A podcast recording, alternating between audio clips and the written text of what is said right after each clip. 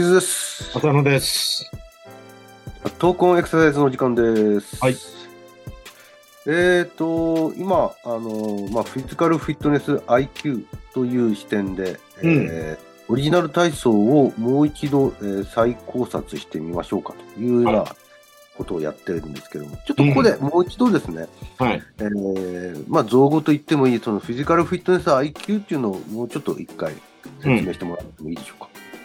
まあ、あの、身体を操作する上でに、いろんなことを考えましょうってことなんですけどね、簡単に言っちゃうと。うん。まあ、考えずにやるっていうことももちろんあるんだけど、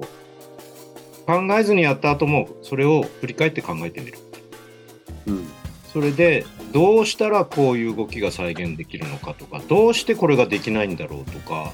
あれ、前やってたけど、これ今できないなとか、そういうことに気づくっていうことも含めて、まあ、感性も含めて、含まさってるかもしれないですけど、まあ、一応知性っていうみたいな言葉で、それを大きく解釈して、体を動かすにもそういうことを考えながらやってる人と何も考えずに、えーいつの間にか定型的な日常生活の動きだけになってしまうっていうことを防ぐために、うん。あえてそういう若干ね大げさかもしれないですけどそういう言葉を使ってみようと。それをまあ英語的に言うとフィジカルフィットネスの IQ みたいに言えるのかなっていうところですかね。なるほど。うん。では、その視点で、えー、とオリジナル体操も紐解いているところなんですけども、まあ、前回、深呼吸と、それから半歩前荷重のところまでは、その視点で説明してみましたが、うん。えー今日は、えーその続きですね、うん。えーと、オリジナル体操で、えー流れの中では、今度、体幹の伸展と体幹の前屈、うんまあ、伸展と体前屈ですね、うん。これをその手を後ろに組んだ状態で、うん。伸展であれば、後ろに組んだ状態で、まあ、腰椎、胸椎を、まあ、伸展させていくと。うん。で、一方、今度それを逆にですね、後ろに組んだ手をさらに今度は、あの肩関節でいうところの伸展をさせながら、えー体を前に倒していく、体前屈していくとうん。いうようなことで、ちょっと普通の、あの体前屈や体伸、体幹の伸展っていうのは、途中どちらかというと腰に手を当ててやったりだとか、あの、うん手を前に出して前屈したりだとかっていうところなんですけども、うん。このオリジナル体操はこの手を後ろにするっていうところにちょっと意味があるっていうところですよね。そうですね。手後ろに回すこと自体がちょっと困難な人なんかの場合は、腰に手当てたままでもいいかなと思うんですけど、うん。それでも前屈の時も腰に手当てたままで、体幹の進展と前屈っていうんですかね、は必ず体操にあるような動きなんだけど、うん。これをあえてちょっとこう厳密に規定してみるとどうかなっていうのはチャレンジなんですけど。うん何を厳密に規定してる感じでしょうかね？あの、股関節の動きとか、まあ、反り返った時なんかは膝が曲がっちゃったりとか。うん。まあ、これはそれだけ硬いからそうなるんでしょうけど、そうなんですよね。それよりは、まあ、腰椎を中心とした脊柱を全体的に進展させようということを意識しましょうっていうところで、うん。で、手を後ろにやることによって、胸椎もこう少し伸展位に入って、肩甲骨が寄せられて、進展していくことで、まあ、膝が曲がらないところまで、まあ、股関節はある程度前面の身長にもなるから、ストレッチにもなるから、これは少し入入らざるを得ないかなって気がするんですけどね。うん。まあ、でもそこを強調するんじゃなくて、腰の骨盤の上の腰椎、骨盤と一緒になっている腰椎が進展されて、胸椎も頸椎も進展していくっていうことをしやすくするために後ろにして反り返るみたいな。比較的、まあ、腰椎、えー胸椎を、まあ、特に腰椎でしょうけども、な。うそこを重視はしてるんですけども、まあ、股関節の進展も、まあ、多少は加わるだろうし、まあ、首の進展も入れていくっていうところを意識づけするために手を後ろに組んでるっていう感じですか、ね。そうですね。だからこれがちょっと厳しい人は腰に当てて、あんまり反り返りを強くしなくてもいいから全体に骨盤から上を反り返ってみましょうみたいな感じでやってもいいのかなって気がするんですよね。うん、特に腰に手を当てて体幹を進展することの一つの利点として、これは腰に手を当ててる場合の話なんですけども、うんそこを、なんていうんですかね、運動の視点に来て、こう、腰椎の進展を意識づけできるということもあるとは思うんですよね。そうですね。だから後ろ手にして腰椎のところに手を両手当ててっていうのでもいいかもしれないけどね。うん。うん。だからそこはバリエーションがいろいろあってもいいのかなって気はするんそうですね。肩の運動機能の問題もありますからね。ただ前屈の場合は手をブラーンとしちゃったりすると、なんなら胸椎だけが主体になって曲がっていっちゃう可能性があるから、うん。股関節から曲げてくださいねっていうことを意識する意味でも骨盤のちょっと股関節も前の方であ手を当ててそこがちょうどこう指が挟まるぐらいに折れ曲がっていくみたいなのを意識するには腰に手を当てるっていうだけでも進展前屈どっちもいいのかなっていう気はするんですよね。この場合、体前屈の時に手が後ろにあるのは、腰椎の屈曲運動はある程度抑えさせる意味合いがあるんですかね？どうですかそこまで考えてなかったけどどっちかっていうと胸椎の屈曲の代償を防ぐ意味っていうかね。うん。後ろ手にしたら胸椎は進展したまま股関節から体全体が曲がっていくみたいになるんで腰椎が屈曲方向に行っても別に悪くはないのかなって気がするんです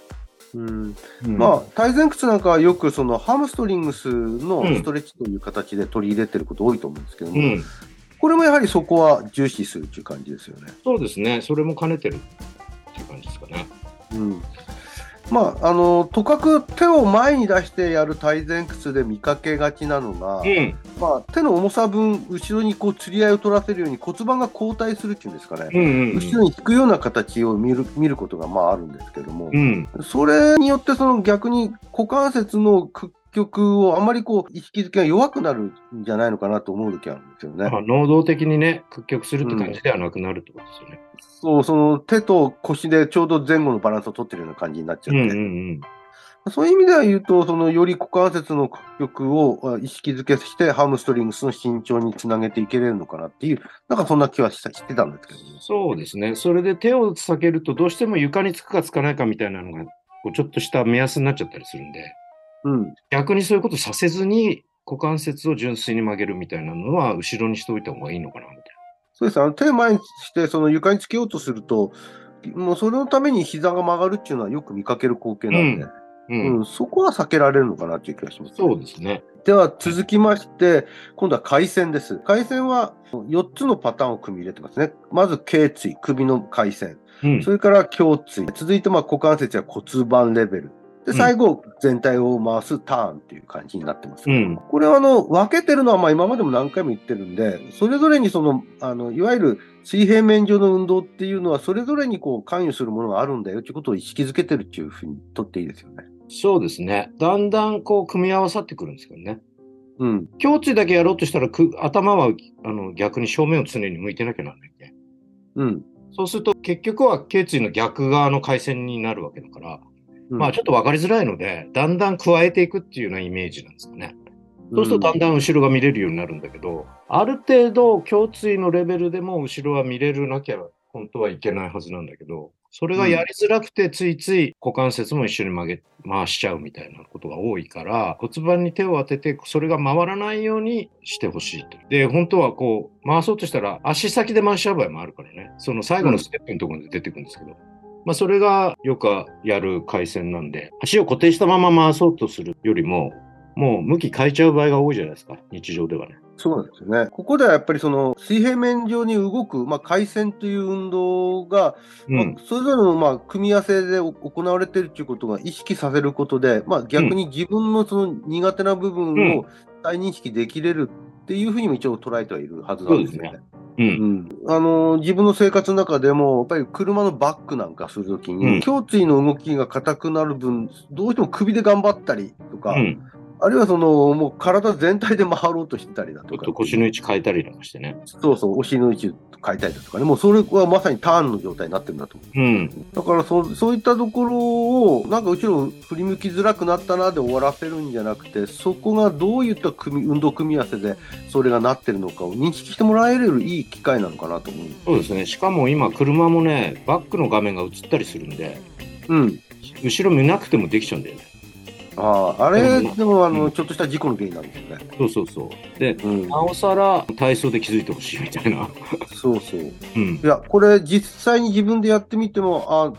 こういうことが気づきやすいなと思わせるものがありますね。うん。順々に組み合わせてってるところがミソなんだなと思いま。すすね。あと、左右の差っていうのも分かるかもしれないしね。そうなんですよ。実際自分で撮った画像を見ても、うんあの右と左であのむ周り加減が変わってるんで、うん。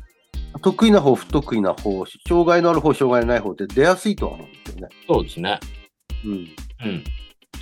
そこを気づいて、それに対するあの対応策を考える一つのきっかけになり得るなと。そうですね。これに関してはかなりあの中心的に論じてきたんで、うん。まあそんなとこかなと思いますけど。わかりました。まあ、はい時間的にちょっと、えー今回この回線っていうところまでで、えーフィジカルフィットネス IQ の説明、解説を、えー今回は終えたいなとは思うんですけど、えどうもありがとうございました。はい。